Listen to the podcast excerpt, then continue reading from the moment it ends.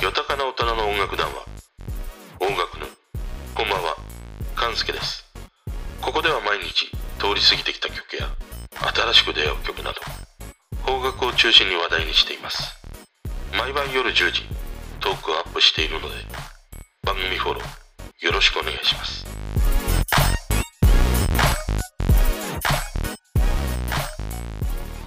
今日は質問をいただいたので、それに答える回となります。ラジオトークというアプリの方で、えーお便りをいただきました。ありがとうございます。読ませていただきますね。夜の糸電話さんより、はじめまして、こんにちは。こんにちは。ペトロールズ長岡亮介さんのお話からハマって聞かせてもらってます。今回の聞くデバイスの話も面白かったです。お耳に合わなかった iPod Pro、私は愛用しているのですが、音としてはどうでしょうかというね。質問をいただきました。多分この iPod Pro というのは AirPods Pro のことだというふうに思うんだけれども、長岡亮介はいいよね。あの、YouTube でね、まあ、ほぼ毎日見てしまうかな。俺は彼がね、浮雲として自編でギターを弾いている姿が好きで、椎名林檎からさ、ギターって呼ばれて、ちょっとこう、気だるそうに出てくるんだけれども、でも一発かましてやっかみたいなさ。で、結果かますでしょ。あれが好きだね。やっぱり彼は、あの雰囲気もあるし、その色気がやっぱりあるね。まあ、モテるだろうなっていうふうに毎回見てて思うな。で、まあ、今回このご質問いただいた AirPods Pro だというふうにね、思って話していくんですけれども、あの、改めてね、AirPods Pro ちゃんとこう聞いてみました。で、それに加えて、え今俺が使っているサブスクが4つあって、Apple Music、Amazon Music HD、Spotify、YouTube Music。この4つ、この4つのサブスクを聞き比べをしてみてね、えーサブスクの音質どうなのかという、えーそんなね、比較をしてみました。で、今回この4つのサブスクを比較するにあたって、まあどういう環境で聞いたのかというね、ことから話すと、まずその基準となる音が必要なので、あの、うちで今最高音質で聴けるということでは、この間もちょっと話したね、MacBook Pro、それにオーディオインターフェースの Tascam のシリーズ 208i とヘッドホンアーカーゲーの K712 Pro。これをつなげて、まあ、ハイレゾ、Amazon Music HD のハイレゾで聴けるものはハイレゾで聴いてね。それを音の基準にしました。で、これを基準にして iPhone 11 Pro、それに AirPods Pro を接続して聴いてみて、どうなのかというね、比較になりますね。そして、えーリファレンスとして選んだ曲は、えっ、とね、いろいろ聞いたんだけれども、話すと長いので、3曲にまとめました。まず1曲目がね、 Billie Eilish、bad guy。これはあの重低音のチェックですね。あとまあ彼女のあのウィスパー系の声であるとか、あと息遣い、そういったものがどこまで再現できているかということですね。特にね、あの冒頭からのあのバスドラムの音が、音が悪いサイトだと酔うんだね、気持ち悪くなる。これが PC で聞くと、ものすごくこう、体がリズムに乗るほど、むしろ心地いい音だったりするんだよね。それが iPhone と AirPods Pro、この組み合わせで各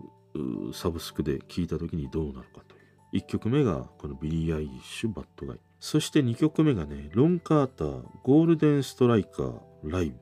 というね、ものです。これがね、一番リファレンスするには向いてるかなというふうにね、思いました。彼の弾くウッドベースの音とか、まあそのウッドベースの弦がね、こう震える音までちゃんとこう聞き取れるかということもあって、PC で聞くと、まあこの奥行きがすごくて、まあそのベースのね、この弦の震えまでも聞こえるし、まあそのベースにね、手が当たるような音とか、あとそのピアノやドラムが重なっていくんだけれども、すべての音がちゃんとこう再現されていたりするんだよね。そして最後3曲目。 aiko のね、ハニーメモリーですね。これはまあ普段からよく聴いている曲なので、えー聴き比べればまあわかるだろうと。で、これはね、彼女のブレスから入るこの息遣いや、あと aiko のあの高い音、これがどこまで、えーまあ綺麗に聞き取れるかというね、ことですね。で、今回ね、このリファレンス曲を選ぶにあたって調べていくとね、結局そのリファレンスには邦楽よりも洋楽の方が向いているということなんだよね。それは洋楽の方が音がいいからということで、その予算のかけ方とかね、スタジオとか、あと細かいところではその電圧の問題とかそういうものもあって、邦楽と比べると洋楽の方がやっぱり音がいいということなんだね。だからよくアーティストの人って海外で収録するでしょ。そういう理由もあったりするので、まあ洋楽が2曲、そして邦楽が1曲というふうになってます。で、まあ細かに話していくとね、えちょっと時間に全く収まらないのでざっといきますね。で、iPhone と AirPods の組み合わせ。これはイコライザーは一切いじってなくてデフォルトだし、あと外部取り込みモード、あとノイキャン。これも全部オフにした状態でね、聞きました。まずね、 Billie Eilish、bad guy。これをね、一番バスドラムの音を心地よく聞かせ、彼女のこのウィスパーボイス、あと途中からのね、あの細かな息遣い、それまでも再現していたのは Amazon Music HD。しかもこの音源というのはウルトラ HD だからね。これが一番 PC で聞いたのと同様とまではいかないんだけれども、ほぼね、AirPods Pro であっても再現して聞くことができました。で、2番目は Apple Music。これも Amazon まではいかないんだけれども、聞きやすくね、えー圧縮されているなという、そういう音源にね、感じましたね。で、Spotify と YouTube。これはね、やっぱり冒頭のあのバスドラムが酔うんだよ。音がなんかこう気持ち悪い感じがして、クリアさがないっていうのかな。あの、特に YouTube Music なんかで言うとね、もう昔の MP3、iTunes のさ、あの時代かのような音の悪さを感じたね、この曲に関してはね。で、2曲目のね、ロンカーターゴールデンストライカーライブ。これもやっぱり一番いいのは Amazon Music HD。これもウルトラ HD での再現だったので、AirPods でもね、その弦の震えであるとか、あとその楽器が重なっていった時にでも全ての楽器の音、こういったものがしっかりとね、聞き取ることができたのが Amazon Music HD。それに次いで Apple Music だね。これも聞きやすい。でね、まあ Amazon にしろ、このアプリにしろ、こういうライブ音源であっても、ちゃんとその立体感を持って聞けるんだよ。一方の Spotify と YouTube って、もうめちゃくちゃのっぺりしてるんだね。ベターっとしてるの、音が。立体感がね、まあ言ってしまうともう全くないんだよね。だからこういうライブ音源で言うと、Amazon Music がやっぱり一番いいし、Apple Music もそれについて良かったりしましたね。そして iCO、ハニーメモリー。これも Amazon Music HD ですね。で、この音源もウルトラ HD なので、もうすべてがいい。もう冒頭の彼女のブレスから、えー彼女のハイトーンまで余すところなく再現している。あのね、例えばこれ PC で聞くとすごく顕著だし、俺一番最初この Amazon Music HD を聞いた時に感動したのがこのハニーメモリー一番最初に聞いたからね、感動したんだけど、Apple Music からこの Amazon HD でハニーメモリーね、PC で聞くと、ものすごいね、音がね、ふくよかになるんだよ。豊かになるの。もう明らかに違うんだよね。だから、PC でね、このハニーメモリーを聞いたらね、もうちょっと他で、他の音源では聞けないというほどにね、音がもう量感たっぷりというのが豊かなんだよ。ぜひね、機会があればね、聞いてみてほしいなと思える一曲ですね。で、それに次いで良かったのが Apple Music。これはまあ聞きやすいよね。すごく聞きやすかった。で、一方でね、うーん、ちょっとこれひどいなと思ったのが Spotify。あの、 aikoの高音の部分が、上がこう削られてる感じなんだよ。伸びやかがないんだよ。最後まで伸びていない。上がスパンで切られてる。そんな感じがしましたね。もう一つのこの YouTube Music。これはね、 aikoの高音が細くなっていくの。めちゃくちゃに。だから結果として、えーしょぼい音になるというね、そういう印象をね、持ちました。まあ、ざっとね、ちょっと短いこの3曲のね、えーリファレンスした曲なんだけれども、あの、総評として言うとね、まずこの AirPods Pro。まあ iPhone とのね、組み合わせで使うことがほとんどだとは思うんだけれども、俺はね、AirPods Pro 十分満足できる音質じゃないかなというふうに今回思いました。で、まあ、その、AirPods Pro 音が悪いよっていう人って多分比較するものがあるからだと思うんだよね。あの、比較するものがなくて、これしか使ってないとかね。あと、なおかつこれって、まあ、外で使うことが多いでしょ？電車乗りながらとか歩きながらとかなわけだから。あまりそこの環境で細かな音質にこだわってというよりは、この AirPods Pro の使い勝手に価値を見いだすべきイヤホンだなというふうに思うしね、音質でも別に俺はそんなに日常使う分にはね、全く悪くないなというふうに思いました。で、それ以上に驚いたのが、Apple Music の進化だね。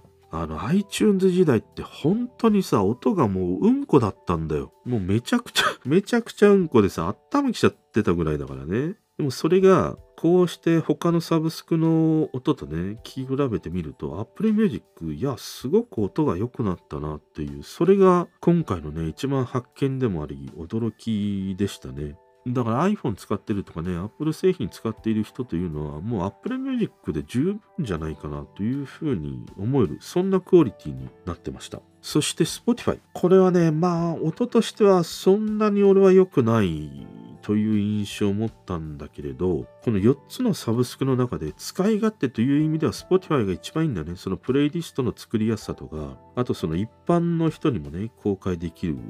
とかね、まあ、Apple Music とかそういうのもできるんだけど、でもその使いやすさということで言うと Spotify がいいし、あとその最近のいわゆる SNS 系とかからね、派生した曲もいち早く Spotify では聴けるということもあるからね。ただ音質で言うと、うんっていう感じだね。あのね、Spotify の音質って、なんて言うんだろう。その音楽の中に入っているその雑音っていうのかな、ノイズみたいな音。それをなんかこう持ち上げる印象なんだよね。だからその雑音が変に持ち上がってしまって、なんでこの音だけね、こんなに強調されるのみたいな。そういう印象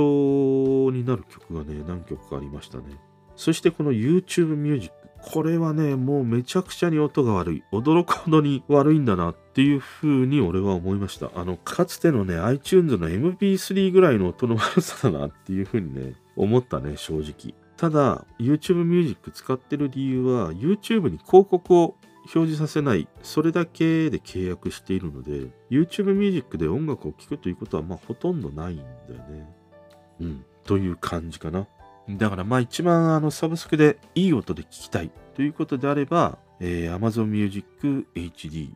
ハイレゾが一番いいですね。で、PC で聞くならなおさらそうだし、あのー、ただね、ハイレゾで言うと、俺が1ヶ月間お試しで使った、あの、ソニーのモーラクオリタス。こっちの方がね、Amazon に比べるとビットレート低いんだけども、音は良かったんだよ。ただね、楽曲の数があまりにも少なすぎるのと、アプリがクソだったというね、えー、ことでしたね。そして Apple Music とこの AirPods Pro。この組み合わせは生活の中にね、音楽がすんなりとこう溶け込む。そしてストレスフリーでさ、iPhone から Mac、Mac から iPad とかね、気軽にこう切り替えられる。この運用の良さというのがもうこの AirPods Pro の最大の魅力だし、まあなおかつノイキャンも結構ね、えー、ちゃんとノイキャンしてくれるし、外部取り込みモードなんていうのも自然だし、あと空間オーディオもね、リリースされて、そういう意味では俺は3万円っていう価格はまあ高いというふうに言われるんだけれども、俺はそんなに高くはないんじゃないかなという印象だったりしましたね。まあ、今回はちょっと思いがけずね、いただいた質問からちゃんとね、AirPods Pro を聞いてみたり、まあ、サブスクをね、比較してみたりと楽しい時間になりました。またね、あのご意見やご質問があれば、ポイポイと投げてやって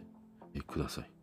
ということで今日はね、AirPods Pro と、あと各種サブスクの音質比較、えー、そんなことをね、してみました。それでは。聞いてくれてる人とつながりたいから番組フォローされたら嬉しいし Twitter もフォローしてほしい俺の知らない曲とか教えてもらいたいな。今日も聞いてくれてありがとう。